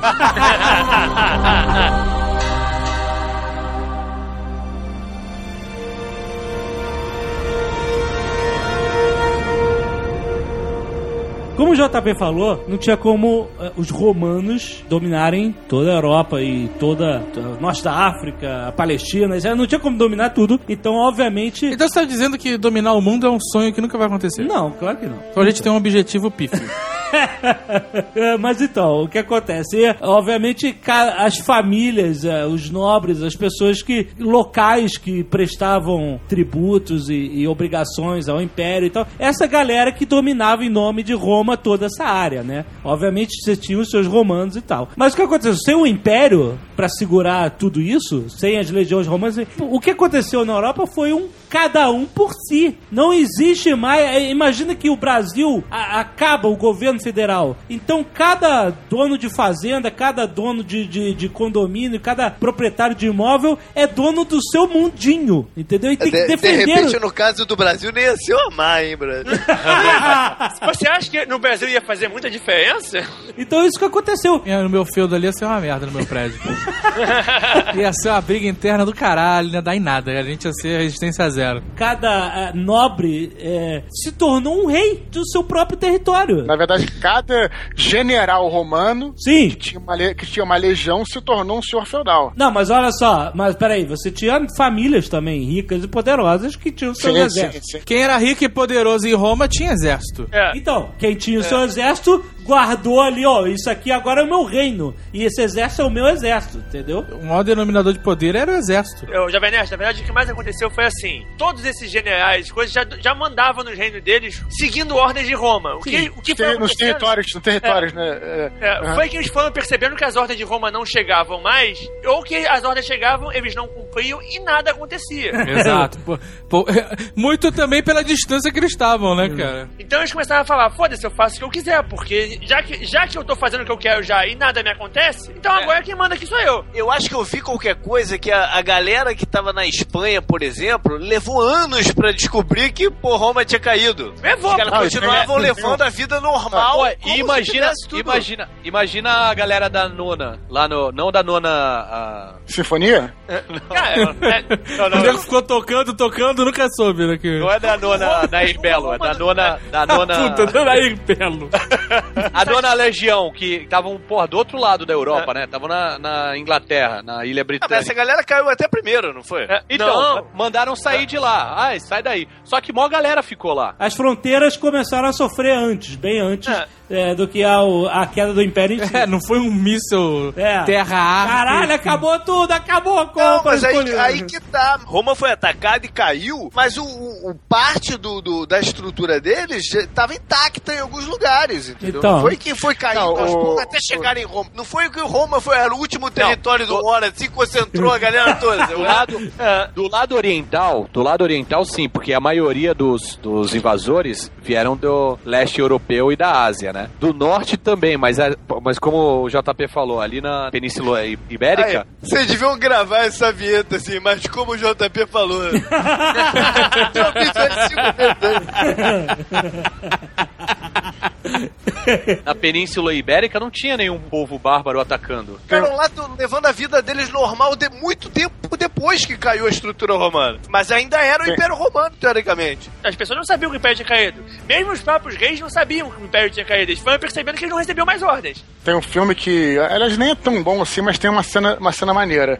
Que é aquele filme mais ou menos recente sobre o Rei Arthur com Clive Owen. Vocês já viram? Não sei se Ah, já não, ouviram não, isso não, já. não, não, eu não vou Não, deixar. não vai. Não, não, você tá existe, maluco. esse filme não existe. Você tá maluco, cara. Tá maluco. Então, tem uma cena. Não, calma, não, calma sério, aí. não vou deixar. Eu vou cortar. Calma aí, deixa eu falar. Eu vou falar, eu vou falar e depois você corta, só pra, só pra Tá ficar bom, mais fala. Eu vou te derrubar, eu vou te derrubar. Fala, porra. Tem a cena que os caras de ação se vestem que nem cavaleiros medievais, o filme se passa em 500 e pouco, né? E tem uma hora que eles chegam numa propriedade onde tem uma galera que tá meio que se, se veste aquelas togas romanas, tem aquelas casas romanas, aqueles templos romanos e tal. E os caras invadem o, te- a- a- o negócio e o cara, o romano fala: Ei, cara, é, daqui a pouco o imperador vai me salvar. O imperador vem aí e, o- e o cara que é o medieval, o rei Arthur, fala: Meu amigo, voltei de Roma agora e tem, não tem nada, não existe mais Roma, não existe mais imperador, tá aí brincando de romano, não, tem, não existe mais isso, entendeu? Então tinha mesmo isso, a galera que achava que até o último momento ainda existia Roma, não tinha o menor contato com a metrópole. Além de tudo, você não, você não tinha comunicação e não foi tipo o final da guerra, onde teve um momento, um momento X da rendição. Existiu um momento quebrado da rendição. A queda de Roma não foi um momento. Ninguém chegou ali no final, depois de invadir Roma, e falou: acabou, acabou, não teve isso. Não, não recolheu as peças, né? Não, mas- mas aí os caras começaram a perceber assim: bom, agora eu sou dono da minha terra. E esse meu vizinho aqui, se eu por acaso invadir, matar todo mundo lá e pegar as terras pra mim, o que, que vai acontecer? Quem é que vai me impedir? É, exato, né? Qual vão ser as consequências? Eu vou ficar mais rico, né? não vai acontecer nada, né, cara? E aí começou a máfia, né? E aí. Não, pensa bem, pra essa galera que tava lá na Ibéria, por exemplo, ficou uma beleza quando caiu Roma. Porque parou até de ter alguém lá cobrar eh, imposto, cobrar. Não tinha, não tinha mais ninguém nem pra Ah, fazer não, não. isso, né? Cobrar imposto sempre tem um malandro. O cara, o cara botou uma fantasia, foi lá e pegou o otário. né? Ah, Certeza. E obviamente não eram só os senhores que estavam se movendo de um lado pro outro, querendo expandir, guerreando. A desvantagem aí, JP, é que começou um estado de guerra eterno, né? Toda Ah, hora tá alguém foi, em guerra. Não, eu sei. Sempre foi. Não, mas é guerra Sempre assim. foi. Mas olha só, você não tá falando de grandes potências, né? Você tá falando de pequenas potências em guerra entre si toda hora. E aí, Cara, é, antes era com o vizinho, é, se- sempre foi, cara, da natureza da humanidade, cara, sempre foi. O cara sempre teve em guerra. Sempre foi, não, ainda é. É, ainda Não, é, mas tá olha só, sempre- prédio foi, eu vivo vai estado de guerra diariamente com os vizinhos. O que eu tô querendo dizer é o seguinte, que quem se organizava mais tinha vantagem sobre essa galera toda. E aí é que as invasões germânicas começaram a tomar de assalto tudo. E aí começaram a nascer grandes reis que se aproveitavam dessas pequenas guerras e feudos e saíam rebocando todo mundo, né? E a gente tem que falar de Clovis I, que foi o primeiro grande rei dos francos, o líder, o cara que, que fundou ah, o país que você mais gosta aí, né? O cara é Clovis. Clovis I, que era o- maluco, o, cara. líder dos francos. E ele veio Francamente. E ele era merovingio. Ele é- iniciou a dinastia Merovingia, exatamente. Né? Ah, ele invadiu as antigas províncias da Gália ali, tomou tudo, virou rei, se coroou e pronto, cara. O cara fundou um novo, um no- uma nova força que iria dar muito problema ali na Europa, cara. E qual foi a sacada dele? O que, que, que, que ele fez de diferente pra conseguir fazer isso? Na verdade, os francos tinham uma arma que é um machado de arremesso que chamava franquisca, que é o motivo deles se chamarem francos, que é uma arma que é, me- é melhor pro tipo de batalha que eles faziam, de batalha de correria, que, o, que as armas É bem, romanas. bem de francês, né? Joga o machado e sai correndo, né, cara? Era o tipo de batalha deles. Vendeu muito esse machado nessa época. Que eles abriram uma franquia. Ah, não, cara. Vai se mas, E o machado era muito bom quanto coisa romano, porque como é que os romanos faziam? Os romanos faziam uma parede de escudo. Então você imagina que tem uma parede de pessoas na sua frente e você vai arremessando machados nela. Fica meio fácil acertar, né? Não, mas peraí, o caras faziam uma parede de escudos, não era uma parede de gente sem nada, levando machado na cara. Teoricamente, o exército romano tinha que resistir. O machado dos caras era bom e parece que ele tinha uma mata que quando ele batia no chão ele, ele quicava. Que isso? É. Aí que eles começaram a fazer aquelas paredes tipo tartaruga também, não? Ah, tortuga! Escaramuça! Mas olha só, Zagal, os francos, eles eram germânicos. Eles vieram daquela região germânica pra oeste. Ali, cara, te- tinha algum buraco negro ali que brotou os 25 desses povos malucos, né, cara? claro. Germânicos de bigodinho. E eles trocaram o capacete por boina, aí pronto. Viraram franco. Até o, o Carlos Magnum, eles usavam barbão. Depois que eles afinaram e começaram a usar bigodinho.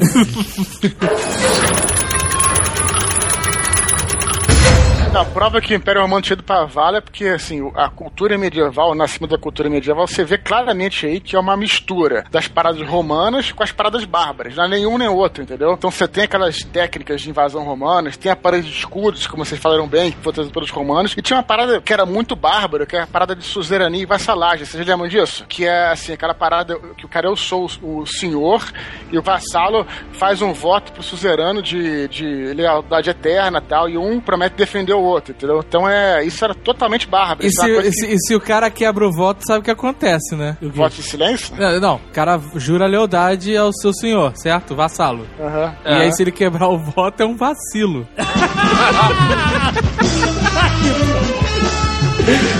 Caraca, estão foda. Tá. Estão foda. Na verdade, esses, esses votos se baseiam na, no melhor modo de controle pra esses caras. Sabe, se ele quebrar o voto, a, a alma dele vai arder pra eternidade. Aí o cristianismo tava com tudo, né? Porque Pois o cara é. acreditar nisso, né? Exatamente, exatamente. E aí o, o, o Blue Hand falou, assim, brilhantemente, porque o que garantia tudo isso aí já era o poder ideológico da igreja, né? Mas na verdade, esse tipo de lealdade independe da igreja, né? É- É uma questão de honra e ou de fé, né? Não, Não, não é nenhum, nenhum nem outro. já sei até que o Tucano vai falar. É questão do mais forte, cara. Porque se o cara se, se fortalecesse, ele ia lá e derrubava o, o, o suzerano dele é, e não tava com medo de, de ir pro inferno. É claro. Eu acabei de ver Sopranos agora, né? O que acontece? Você vê que na máfia, por exemplo, o Wise Guy, né? O cara que é homem feito, como o Jovem Nerd diz, Eu? ele tem que fazer o voto, né? Bota uma santa na mão dele, ele, ele reza, jura e, e corta uma mão, tira sangue, nego se beija, tapa na bunda e pronto, o cara é mafioso. Mas o cara fez esses votos todos de honra, de religião, de, da puta que pariu, mas eh, na verdade ele só tinha medo que o cara, o- o- os superiores dele enfesassem com ele e matassem, porque quando o cara resolve trair a máfia e, e- e ir pro, pra proteção da testemunha lá ou denunciar a galera, o juramento que o cara fez realmente pra igreja foi pro saco, né, cara? A alma que se foda, né, meu irmão? Mas, cara, é, isso depende muito. Vocês estão vendo isso com a cabeça moderna. Vocês têm que pensar Exatamente isso que eu ia falar. Você tem que pensar nisso numa, exatamente. numa cabeça Não, não, não. que- onde um, num mundo onde, é- onde o sobrenatural é muito mais presente. Eu, de manhã Não, eu não. olhava pro céu Não. e matava um bicho pra, pra poder saber o que, que ia acontecer no resto do dia. O homem, nessa época, tinha medo de, do sobrenatural, mas nada supera a ganância. Se o cara for trair, ele trai, velho. Ele tá cagando e andando se ele vai pro Não, inferno ou não. o, tu- Existiam é, pessoas sim, com certeza, mas não é, é. isso que eu ia não é- falar. Qual era o maior, o maior exército que você acabou de falar que tinha na, na, na Europa? Ah, é o exército do Papa, mas eu Você acha que eles tinham medo do, de Deus soltar um raio e matar ele ou mandar ele pro inferno? Ou do Papa mandar o exército pra cima dele? Mas o Papa conseguiu esse maior exército não foi da noite pro dia, e não foi à toa. O Papa não arrumou várias pessoas dispostas a Na morrer por ele à toa. O maluquinho lá queria se separar, o Papa falou que não, ele peitou o Papa. Por quê? Mas por, que- por que, que ele é tão famoso? Porque ele foi um dos, dos poucos que teve cu de peitar o Papa. Se todo mundo peitasse o Papa, ninguém se falava de Henrique VIII. Mas, Não, mas peitava por quê? Ele é famoso exatamente porque ele falou, aí, Papa, eu quero nem saber agora quem manda essa Ele tinha não." exército pra garantir ele. É. Não, porque ele, porque ele, ele, ele foi um cara diferente dos Não, outros. Ele resolveu peitar. O Tucano falou uma coisa que é certa. Tu tem o medo de ir pro inferno. Mas o medo de tu ir pra merda é maior do que o medo de tu ir pro inferno. É verdade. É, é, Se pra tivesse uma possibilidade concreta de tu, tu se fuder porque tu é vassalo daquele cara, tu vai recuar, bicho. Tu vai recuar, cara. Cara, você tá pensando com cabeça moderna. Isso é pra Não, gente. não é com cabeça. É Isso, é- isso, é- isso é, isso é a mesma, cabe, mesma cabeça desde que o homem é homem, cara. Ah, se, ele, não. se ele fosse fuder, É o cagar. Cara, a maior força que existe na humanidade é a força do cagaço. é a maior força é a força do cagaço. E aí você mede o seguinte: qual é a maior. O, o teu cagaço mais imediato? É, é morrer e se fuder no inferno? Ou é, pô, passar fome agora e alguém estuprar tua família inteira? Não sei o Ah, quê. JP, o que você tá falando não segue a lógica da época, senão não teria tido um bando de imbecil que foi lutar na Terra Santa pra libertar a Terra Santa. Não, Ah, mas tem- porra, a galera foi lá pra ficar rica, cara. Não, não, não! Lógico que que- aí, aí você foi lá pra tá misturando as 20 coisas, mil cara. pessoas foram lá pra, pra, pra libertar a Terra Santa. Não, eu Mas sei. aí- Olha só. Gente, tem os dois. Tinha gente que temia Deus e o inferno, sim. Mas também. Vocês estão- vocês vocês estão Mas esse é o confundindo. Peraí, Não, peraí, peraí, calma. Olha só. O cara que foi pra Terra Santa, ele não tinha medo de Deus nem de ir pro inferno. Ele foi pela fé e ponto final. Ou ele foi pra ganhar dinheiro. Mas ele não foi por medo. É diferente. É, nós temos coisa diferente. Olha só. Eu tô falando da- do dia a dia. o que Eu não tô falando do cara Vocês que não tem a menor. Menor, ideia de ir pra guerra. Tô falando que o cara que tá ali com, com a família dele, num pedaço de terra lá que o outro cara doou pra ele, entendeu? Esse cara tem um medo mais concreto, que é o da família dele se fuder naquele momento, entendeu? Isso é mais forte do que qualquer coisa. Cara, é, eu devo te dizer o seguinte, cara, que como o Alexandre falou, tem duas paradas. Então, pra começar aqui, o cara mais esclarecido, o cara que era um príncipe, o cara que era um rei, o cara continuava te- tendo medo de Deus de qualquer maneira. Só que a diferença é, Deus não necessariamente tá ligado ao Papa, pra algum desses caras. Todo mundo tinha cagaço de ir pro inferno, todo mundo tinha a mesma coisa. Agora, pra algumas pessoas estavam ligados, ao- ligados ao Papa, pra outras não. Os caras das altas rodas, vamos dizer assim, os caras, os super, os super lords lá, eles meio que se conheciam. Então, por exemplo, Tucano, por exemplo, que era, digamos que era o, o, o rei de, sei lá... Do canal da- da- 4, do canal 4. Canal 4. Ele, ele poderia muito bem ser eleito Papa, porque o Papa não precisa ser. O Papa pode ser um leigo. É, é porque um, é. Então acontece, eu, tu- eu conheço o Tucano há 30 anos e eu acho o cara um babaca. E como é que ele pode ser um Papa? Vamos Que dizer isso? assim. Então, beleza. Mas o fato de eu não acreditar no Tucano como Papa não significa que eu não acredito em Deus. Essa é a parada. Por isso que tem as cisões, entendeu? Isso que eu tô querendo dizer. O cara podia não acreditar em- em- no Papa, podia ir contra o Papa que estava eleito, como aconteceu várias vezes. Mas o cara, mesmo assim, qualquer um tinha o cagaço de ir pro inferno. Pode ter certeza disso. cara. Ou ele tinha o cagaço da força que o cara, como papa eleito, Sim. tinha. Também. Também. Também. Coisas, Não, ele também. tinha, ele tinha ganhado as coisas. Ele não tinha Mas o, o- o fato, o fato de nego rejeitar o Papa não quer dizer que o cara simplesmente era um cara que não tinha. Não, todo mundo tinha essa coisa ideológica na cabeça. Mas Todo, esse sistema de vassalar ele não funcionava só nesse alto escalão aí. Ele ia, ele ia localmente no. no, no- Ah, no- com certeza, ia pra todo Porra. mundo. E valia, E valia vale pra tudo, né? O sistema valia pra todo mundo. Deta- Detalhe que eu não acho tocando babaca, não. Só um exemplo. Ah, Eu, eu ia falar que tem que ver esse negócio aí de você falar que. Só tocando uma vaca. Não, eu dei um exemplo que eu tô falando com ele. Eu tô- Eu sei. Tu acha que o nego vai achar estranho o Last Guest? Não sei, eu- vamos ver o que o Tucano vai falar no confessionário. O Jovem Nerd tá com saudade do Big Brother mesmo. A piada, a piada tem tudo a ver, né? Puta, eu já É aquela, aquela, aquela, foi aquela piada Woody Allen, sabe? Que é inteligentíssima, mas ninguém acha graça. que pariu.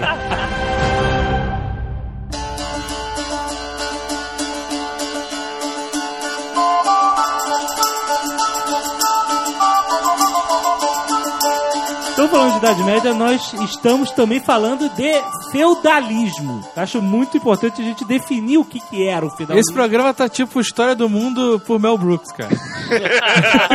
Tá mesmo, cara. Porra. Então vai pra frente, vão, vai pra trás. A piada, vai a piada aí. É a história do mundo contada pelo Quentin Tarantino. Não tá o Eduardo chegou ao nível de sofisticação. Ele avisa que vem piada, ele já tá preparado. Tá sinistro que os visigodos passaram tão rápido que eu nem percebi. Não, mas olha só, isso é uma definição geral, não estamos voltando nem indo pra O frente. sistema ainda nem tinha se, se falado, ah, esse aqui é o sistema feudal. Pô, a galera foi se adaptando até chegar a ele, né? Com essas invasões, com essa parada. Roma não era um sistema exatamente feudal. Porra, a gente não tá falando de Roma, a gente tá falando de Idade Não, Média. caiu Roma, não tinha sistema nenhum, brother. Não, em não vigor, tinha, mas entendeu? eu tô falando que a sociedade começou a se organizar dessa forma por causa dos ataques bárbaros, por causa de, dessa zona toda que Por tava. causa né? da falta de poder. Rolou um vácuo de poder e os, e os lords e O companhia se nome sério aproveitaram. a descentralização do poder. É, isso aí. Anota no seu caderno. Pô, foi tão bonito agora, foi até emocionado. Vai cair na prova. Vai cair na prova. O Tucano pode falar isso.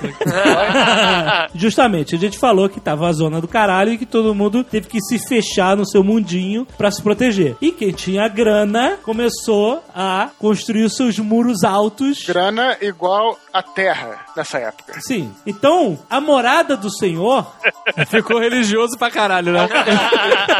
agora, agora foi. A, a- a- casa do, do, do senhor da terra é, é, passou a ser. Senhor feudal. Estão falando que não era feudo ainda? Não, ele- hoje em dia é já feudo. O senhor feudal foi morar numa fortaleza, não mais numa casa, não mais num palácio. Tinha que ser uma porra murada, porque ele tinha que se proteger dos filha da puta que queriam invadir e matar ele pra tomar as terras dele. Não eram filha da puta, eram os caras que. Né, você só ganhava dinheiro assim Pra nessa ele, época. O cara que quer te matar é filha da puta. Mas era um empresário da época, cara. É só uma disputa empresarial. É uma, é uma disputa de mercado. Você, como é que você ia Foi o crescer? sistema econômico que, que ficou na, na parada. Você não tinha como juntar dinheiro, abrir um site, uma lojinha, ir crescendo, fazer evento. Como, Não. di- como diria aquele, aquele policial que nós já vimos, pra rir tem que fazer rir. É, A exatamente. ideia básica do sistema feudal é uma coisa muito simples de entender e que depois foi totalmente corrompida, como todos os sistemas são corrompidos. E a ideia era basicamente o seguinte, meu amigo, é o seguinte, essa terra, essa terra é minha, eu vou chamar vocês pra trabalhar aqui, vocês trabalham, dão uma porcentagem pra mim, eu pego esse dinheiro, não vou ficar sem fazer nada, eu vou comprar armas, eu vou fazer o castelo, eu vou treinar. Eu vou proteger você. Não, não. Esse é o discurso do senhor feudal, né, É, cara? exatamente. Você só esqueceu de falar, ideia- essa terra é minha? Não, não, foi- eu não, tenho foi- esses 50 jagunços aqui que me garantem que ela é minha, Eu entendeu? comecei a falar. Porque eu não comecei- tenho escritura, não. São esses 50 caras aqui que dizem, ó, essa porra aqui é minha. E se você não concordar que essa porra aqui é minha, esses 50 caras aqui vão te dar muito pé na bunda.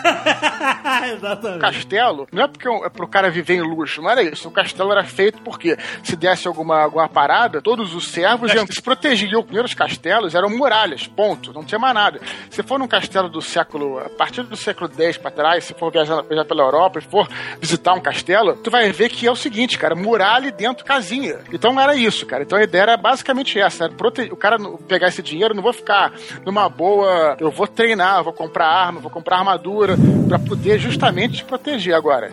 É claro, porra corrompeu totalmente né, cara? Mas a Não ideia inicial era. não corrompeu, nasceu corrompido. O cara que falava, essa terra é minha, tu vai trabalhar pra mim, dar uma porcentagem, e o resto do dinheiro que sobrar, tu vai comprar na minha quitanda, e não vai ter dinheiro pra, pra comprar tudo e vai me ficar devendo, você coloca, parece até que era um negócio É boa, a utópico, ideia, né? A ideia é boa pro, a ideia é boa pro, pro nobre, né? Tu, tu- tu parece que tu era feudal, o senhor feudal. A nossa ideia inicial, quando levantamos o projeto do feudalismo, era fazer, não era. O cara era dono da terra e fez um castelo pra se proteger. Se o camponês desse tempo de correr até o castelo antes deles fecharem a porta, ele dava a sorte de entrar, cara. Mas não era pra ele se proteger porra nenhuma. Era tudo pro dono da terra e os 50 jagunços, cara. Tá aí, Então, era, era quase o sistema de escravidão, né? Porque o cara não devia só tributo, não devia só um terço do que ele Era o sistema de escravidão, só que o cara não gastava dinheiro com corrente.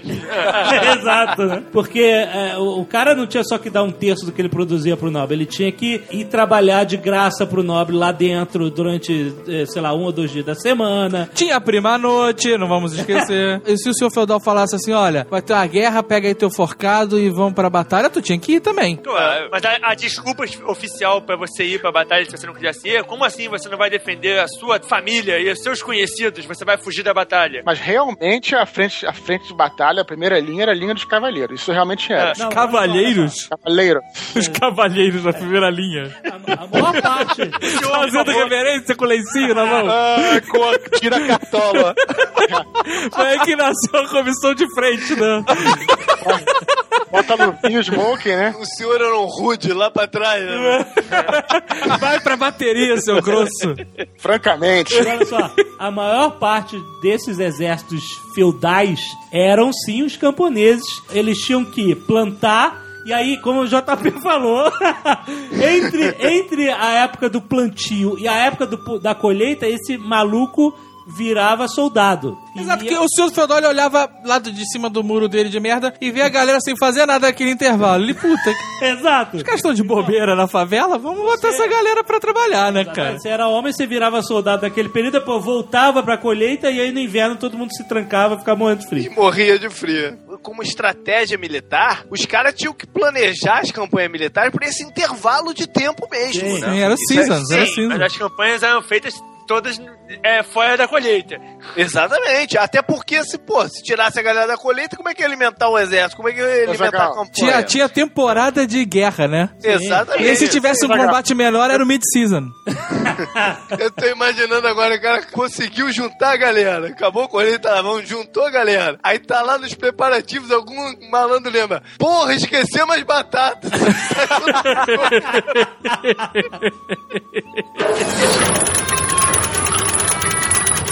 Interessante falar desses sistemas de leis duras que tinham, né? O servo, o quase escravo, né? Ele tinha que submeter a, a toda a lei que o senhor impunha, né? Como assim, escravo? Ele é um homem livre. Então, o servo, por isso que eu falei, o quase Quase escravo. As pessoas acreditavam que Deus podia interferir é, claramente na, na terra e nos julgamentos das pessoas, né? E você sabendo ler essas intervenções divinas, você podia determinar culpados inocentes de qualquer tipo de disputa, né? E aí os caras tinham uns testes de julgamento chamados ordálias, que era a parada típica da Idade Média, em que você meio que dava, dava para Deus decidir se o cara era culpado ou não. Por exemplo, tinham várias ordalhas. Ordalha de fogo. Você pegava o camarada, botava ele pra andar numa chapa quente, uma lâmina de espada, num tal de arado, qualquer porra que estivesse fervendo, e aí ele, o pé dele ia queimar. Aí você enfaixava os pés. Três dias depois, você tirava a faixa e, se tivesse sarando, a pessoa era inocente. Se tivesse infeccionado, era culpado, porque Deus estaria favorecendo ou não a pessoa por ela ser culpada ou inocente. Mesma coisa tinha com água quente. Você tinha que meter a mão na bacia de água quente, ou de óleo fervendo, ou de chumbo derretido pra pegar uma pedra. E aí, quando eles enfaixavam a tua mão, mesma coisa. Se você estivesse sarando, tu- É, eu vou te falar, né? Não, tinha uma parada mais tranquila também de Ordália, né, cara? Se for Ordália do inferno, né, cara? Não. Também se jogava a mulher dentro d'água. Se ela boiasse, era bruxa. Não, é sério. É sério. Pô, tem o mesmo peso do pato. É a ordalha de água fria. A parada do Monty Python é, é baseado nisso, porque... É isso mesmo. Se ela afundasse, ela era inocente. Mas também ela já tinha morrido, né? Não, é não, não. foda. Eles pegavam a pessoa, né? Pegavam? Quem pegava? Não, eles amarravam os pés e as mãos Amarravam o pescoço. das pessoas que eram é, acusadas de bruxaria. Jogava na água. Se afundasse, eles logo resgatavam e era inocente. Se boiasse é porque a água estava rejeitando a pessoa por, por bruxaria. E se o cara tivesse um fôlego, por exemplo, e, e afundasse por cinco minutos? O Jean exemplo? Reno, né? Podia ser um Não, bruxo cara. foda na Idade Média, né? Assim que você afundar, você era resgatado, porque você era inocente. Mas nego não sabia disso, cara. Nego ficava se debatendo e ó, a água tá empurrando o cara pra fora ali, ó. E tinha a Ordalha da Cruz também pra, pra resolver disputa. Você fala assim, ó, esse cara tá roubando minhas batatas. Os outros falam, não tô roubando, esse cara que tá mentindo porque ele tá querendo me fuder. Quem é que tá com a razão? Eles pegavam os dois caras, eles abriam os braços com forma de cruz, um do lado do outro. O primeiro a baixar o braço era culpado. Ah, mas aí é justo. Eu também acho. O cara que tem mais vontade, que tem mais garra, merece mesmo. Não, eu digo mais. Eu digo mais. Mas o cara que trabalhou arando a porra da terra e cultivando a batata tem braço muito mais forte que o ladrão que só vai buscar. Exatamente. Eu acho justo essa ali. Só uma, uma nota, uma nota histórica de um cara chato pra caramba, mas é, só lembrar que não tinha batata na Idade Média é, na Europa nessa época. É um detalhe chato, mas é, tem- Caraca. Essa Ordália da Cruz tem hoje, né? Só que o último abaixou o braço e ganhou um carro. Coloca. Jovem Nerd tá Horrível. precisando ver um Big Brother. Tá maluco pelo Big Brother. Review pra ele, por favor. Outra lei interessante que vem dessa época que você tem nos Estados Unidos, na, na Inglaterra, engraçado, na própria Inglaterra essa lei não existe mais, nos Estados Unidos tem. É que você já ouviu falar, em, deve deve ter visto filmes americanos de julgamento, que se o cara entra na tua casa e tu mata ele, tu não vai preso, porque tu tá defendendo tua propriedade. Essa lei é dessa época, essa lei é uma lei que vem da Inglaterra medieval. Então se você entrasse no, no território do cara, o cara podia fazer o que quisesse com você, meu amigo. Podia matar, podia enforcar, podia que quisesse, entendeu? Era dono total, por isso que tem essas paradas que você brincou aí. O cara podia é, pegar qualquer mulher e, sei lá, e, primeira noite é- era do cara. Tinha, o cara fazia o que queria dentro do- da propriedade dele, né? O senhor feudal. Tem essas coisas engraçadas também. Não era muito engraçado pra quem, né? Tava sob a lei, né, cara? Mas... Que engraçado tem nada. né?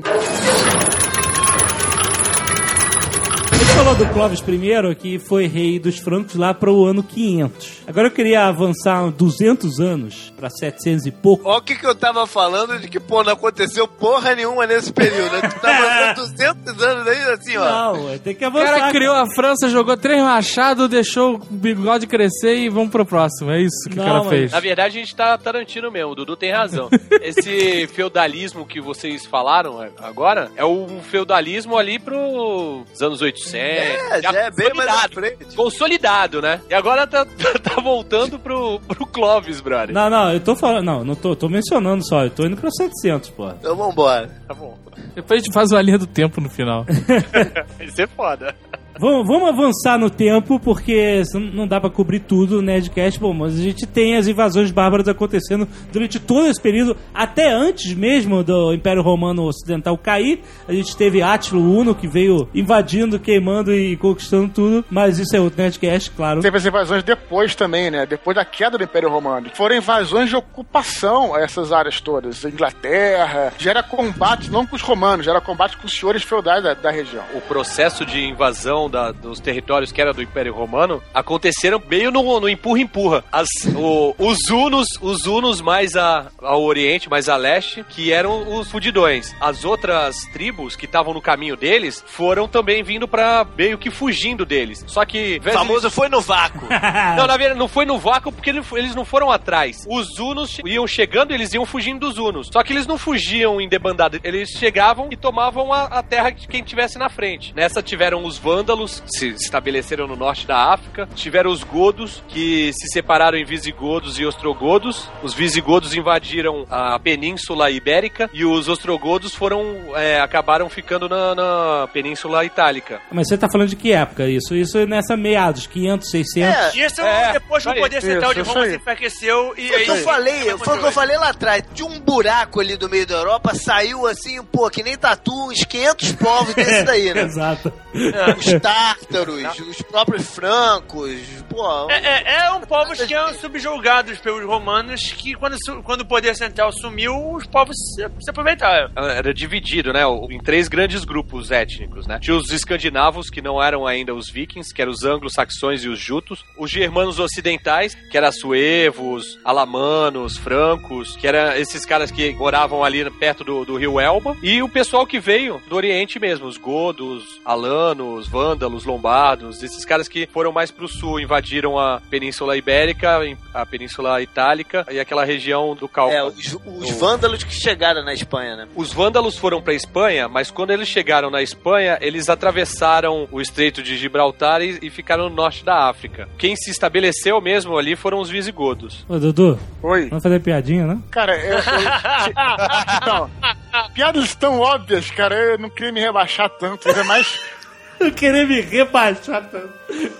Os vândalos foram os caras mais marcantes dessa porra toda, né, cara? Porque É, porque são, até hoje, os caras viraram o termo da parada. Mas né? olha só, eles não invadiram a Península Ibérica? Então, esse nome veio na linguagem e veio É, sendo é. exportado até a gente. Eles fizeram foi marcante mesmo, né? Foi, foi. Mas então, e o que acontece? Essa galera tava lá na Pen- Península Ibérica vivendo as suas vidas. De repente, um novo jogador entra em cena, que eram os muçulmanos. Os mouros invadindo a Península Ibérica, tomando aquela porra lá de, de arrastão e viemos pra ficar. Colonizaram aquela porra toda e levaram uma fé unificada. O Islã, que era novo, tinha 100 anos. Maomé tinha vivido no ano 600 e pouco, né? Isso, isso aí. E aí, nos 700 e pouco, ele já era uma fé organizada a ponto de sair conquistando, lutando em nome dele, né, cara? Mas os mouros foram lá por quê? Eles foram expulsos de onde é que eles estavam? Não, aí já era outra coisa. A fé islâmica é como a fé católica. Ela é uma fé de evangelização. E os mouros foram para aquele território, na verdade, para espalhar a fé deles. E aí o que acontece? A galera começa a levantar um ponto de exclamação em cima da cabeça dos francos cristãos. Na verdade, levantou um ponto na cabeça do Papa que falou: oh, que porra é essa?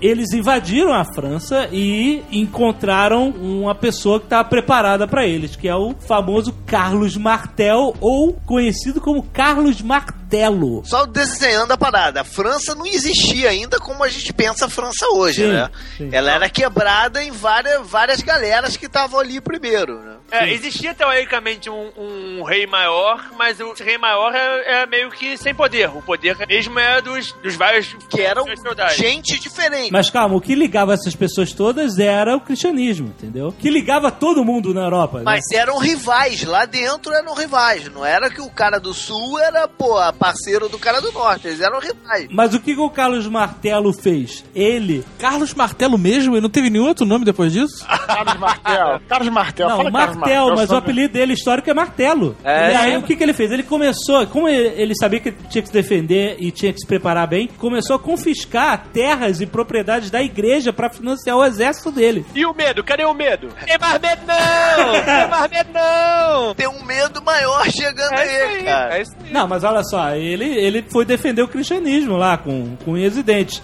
Só que ele tomou medidas drásticas. Jack Bauer, pô, teve que sujar as mãos. né? Quase foi excomungado, mas não chegou a ser excomungado porque o cara, porra, depois no final ele tinha razão. Ah, excomungado você é ou você não é, não tem quase. Ele, não- ele ia ser excomungado, mas ele ganhou, o Papa falou: calma aí, vai Exatamente. na minha. Olha só o que, que ele fez. É a famosa Batalha de Tours. Eu, eu prefiro que chame é, de Batalha de Poitiers. Também é outro nome. Mas é a mesma batalha ou eu tô falando merda? Não, é a mesma batalha, mas Poitiers é mais bonito, né? Sidney Poitiers. Sidney Poitier, cara. Ele contra Abdul Rahman, que era o grande invasor moro temido foda. Quando ele botou o exército dele em frente aos moros, eles ficaram seis dias sem se mexer. Ninguém queria fazer merda. Combate de peso pesado, cara. O cara que atacar errado vai se fuder. Ele botou os exé- o exército dele numa posição estratégica na entrada da floresta. Sim, ele tava defendendo, né, cara? Ele não queria enfrentar os mouros em campo aberto. Então ele parou lá e falou: vem. E aí o que, que aconteceu? Os mouros, que por algum motivo não se, sa- não se sabe por quê, os caras não estavam esperando essa resistência dali. Eles já tinham invadido o sul e acharam que ia ser tudo moleza. Igual foi aquela região do sul que eles invadiram. Eles não sabiam da força do exército do, do Martel. Aí o que, que o Martel fez? Ele botou a galera dele ali por dentro da floresta dando a impressão que ele tinha um exército muito maior do que ele realmente tinha. Porque se ele fosse pro campo aberto, ele tava com menos gente do que os mouros. Então ele parou ali e falou: vem. E os caras ficaram com cagaço, achando que, pô, estavam enfrentando ali uma multidão, entendeu? É isso. E, e ficou esse impasse durante um tempo. Só que os mouros é que estavam invadindo. Quem tinha que tomar a iniciativa da parada eram os mouros, no final das contas, né? É, Porque claro. Senão ia ficar aquele negócio ali. Eu não vou e você não vem, né? Quem defende, teoricamente, é sempre vantagem. É, claro. Por isso que tem mais um dado, né? O que mais estava acontecendo? O inverno estava chegando, ou seja, eles não podiam demorar muito ainda pra, pra invadir. Porque o cara ainda tinha linha de abastecimento e os mouros porra nenhuma, né? Exatamente, o cara tava de vem. O que nego analisando hoje essa, essa batalha fala que foi o, o grande erro dos Mouros foi realmente ter ido. Eles tinham que ter parado ali e falaram: na próxima temporada a gente invade, entendeu? É. Vamos guardar o que, que a gente já avançou, mas eh, o cara resolveu ir. E aí deu merda. O Martel mandou equipe de comandos. Ele mandou uma galera, um destacamento por trás do exército inimigo, invadir o acampamento do exército e começar a roubar tudo, né? tipo assim, a, a saquear o acampamento do exército inimigo, que o exército estava mais avançado do acampamento. O acampamento estava basicamente desprotegido. Quando os mouros viram a zona no acampamento deles, voltou uma galera pra defender, pra expulsar os caras. Não só zona, eles estavam libertando os prisioneiros. Mas tu saca que tem gente que diz que isso foi caô, né? Que ele só soltou a ideia que isso tava acontecendo lá do outro lado. Mas o fato é que a galera voltou. Eu, comp eu comprou. E aí, o resto do exército Moro viu uma galera indo embora, voltando, achou que era recuo geral. E todo mundo começou a fugir. E aí, cara, acabou. Abdul Rahman, o grande general, o Emir, né? Era chamado de Emir, foi cercado e morto ali mesmo, cara. detalhe interessante da batalha ainda é que os caras recuaram. O Martel não, não, não viu de cara que, que os caras tinham ido embora. Ficou ali um tempo ainda naquela. Pô, será que os caras tão- só deram uma recua- reagrupada, não sei o quê? O cara não acreditou que os caras tinham ido embora mesmo, só, só por causa daquela merda. Pô, mas não tinha um batedor pra mandar lá ver, cara? Pois é, não, mas, mas os caras largaram tudo. Não, os caras quando foram embora, foram embora mesmo. Largaram todos os acampamentos pra trás, largaram tudo. Os caras ficaram, pô, cagados. E o cara não acreditou nisso, entendeu? Ficou um tempinho ali, até quando ele- eles chegaram pra ver que não tinha mais ninguém, de fato, do, do, dos Os caras foram embora com tudo. E o Martel ficou conhecido como um homem que salvou o Ocidente, salvou o Ocidente cristão, né? Contam também que foi a maior proeza do Carlos Martel, que a- apesar de os francos terem a cavalaria, eles não tinham estribo. Ele mandou todos os cavaleiros descerem do cavalo e, e ficarem na infantaria. Enquanto os árabes, né, os muçulmanos eram, a maioria estavam de, de cavalo. Eles conseguiram ainda vencer os muçulmanos a pé, enquanto eles estavam... Mas fazendo- justamente porque a batalha não aconteceu em campo aberto. Aconteceu ali, num, ainda num- numa área merda. Ele escolheu exatamente a área que ele queria que a batalha O acontecesse. perdeu as estribeiras. Essa foi menos óbvia. Foi, foi Tarantino quando ele disse. Não, foi, foi o de Allen. Piada Woody Allen, Woody Allen.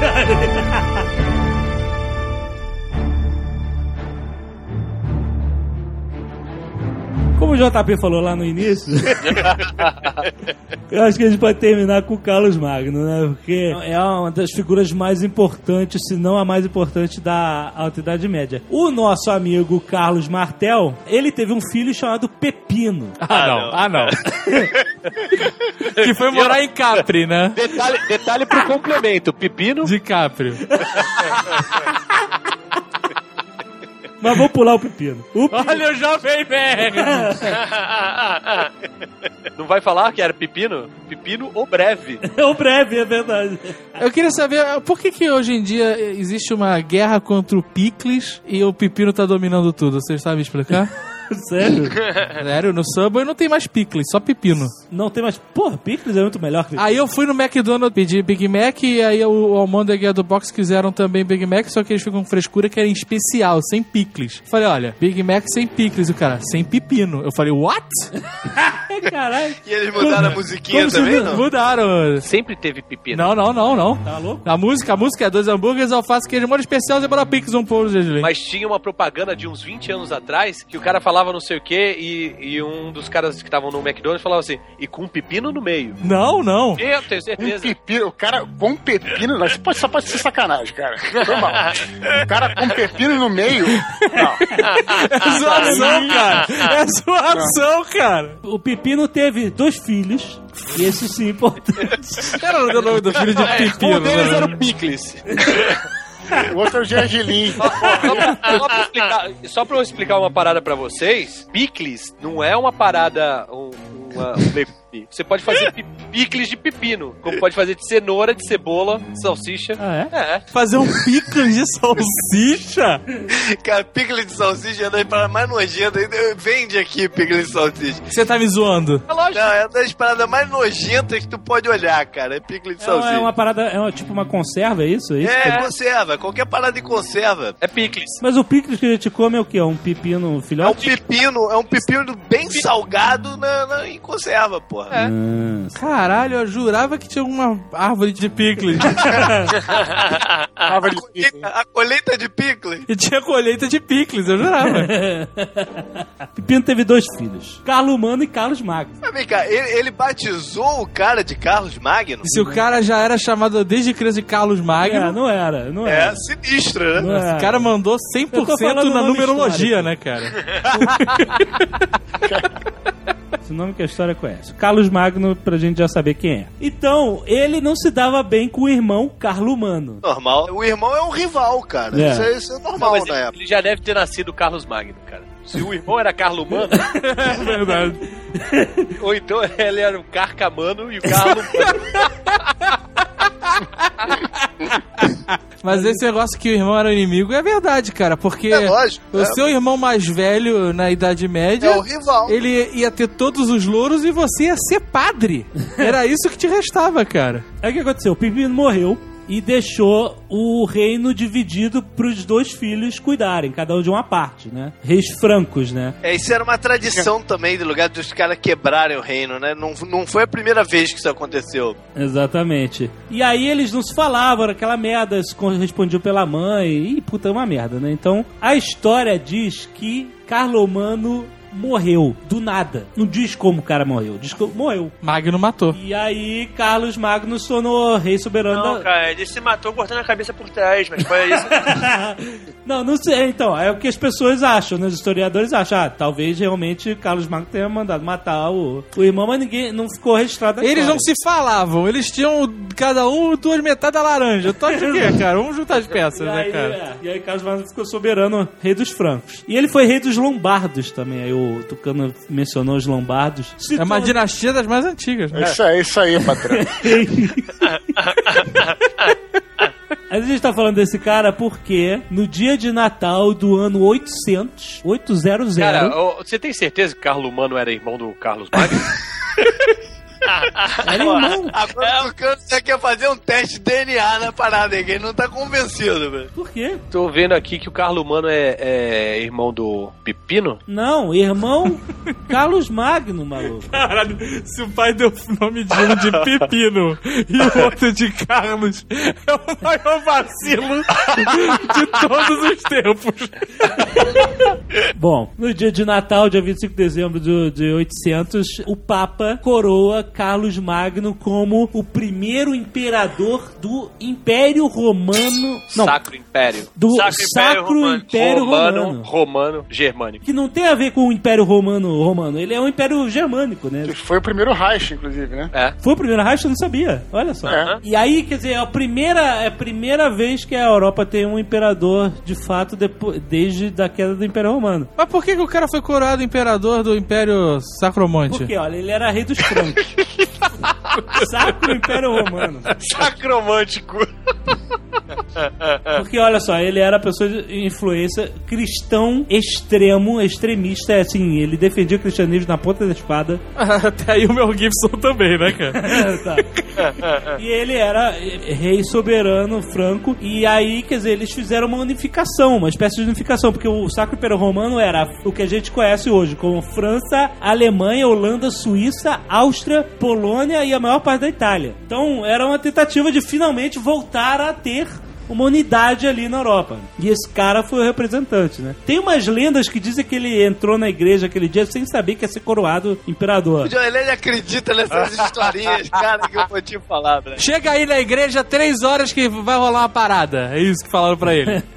O Azagal fez uma pergunta importante de por que, que o cara foi, foi coroado o, o imperador. Muito provavelmente a igreja estava ameaçada por algum inimigo, vendo pela época, talvez os vikings, não sei.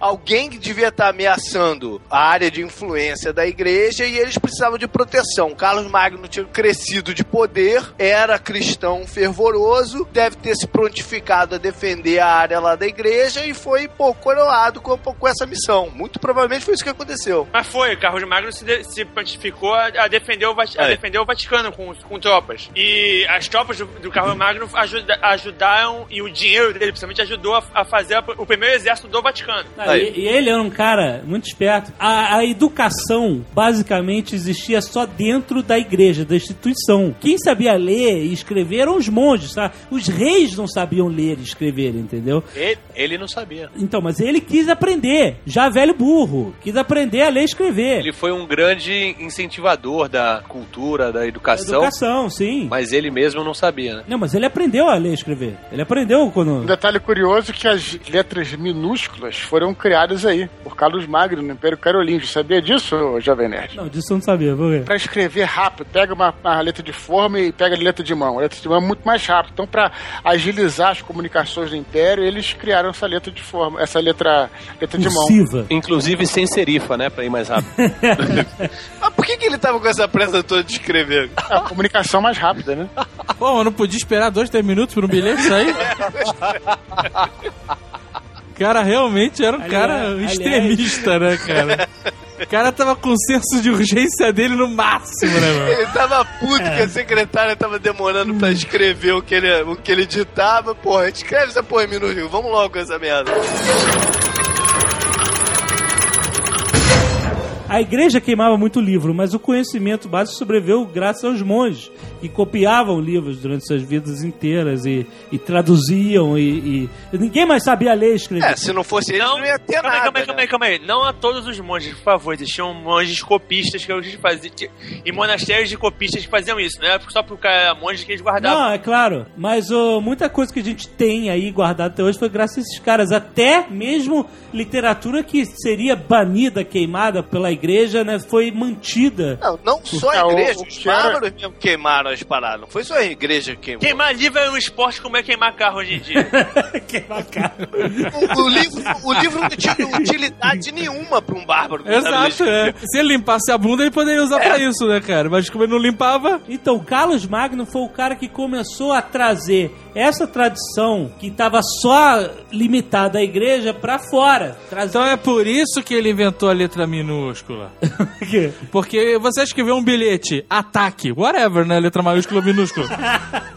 Agora, se você vai escrever um livro, copiar um livro, aí você com a letra minúscula sem serifa é muito mais rápido que letra com rococó e serifa, né? Não, mas pra ler é muito melhor letra com serifa, porra. Pra ler livro. Mas aí é uma coisa de cada vez, né, cara? um filme barra livro, que embora se passe num período muito posterior a isso que a gente tá falando, é interessante pra quem gosta de cinema, gosta de literatura, que é o Nome da Rosa, que se passa dentro de um mosteiro onde tem essa a galera fazendo copy, pontão de livro, né, no- dentro do mosteiro. É maneiro Sim. que captura o clima da época também. E Essa profissão de, de monge copy-paste devia ser um inferno, né, cara? Depende qual era a alternativa. De repente a alternativa era pior. Copiar o livro tá esperando o casal sentado Pois é. ali na, na parada, né? É melhor do que plantar pepino, né, cara?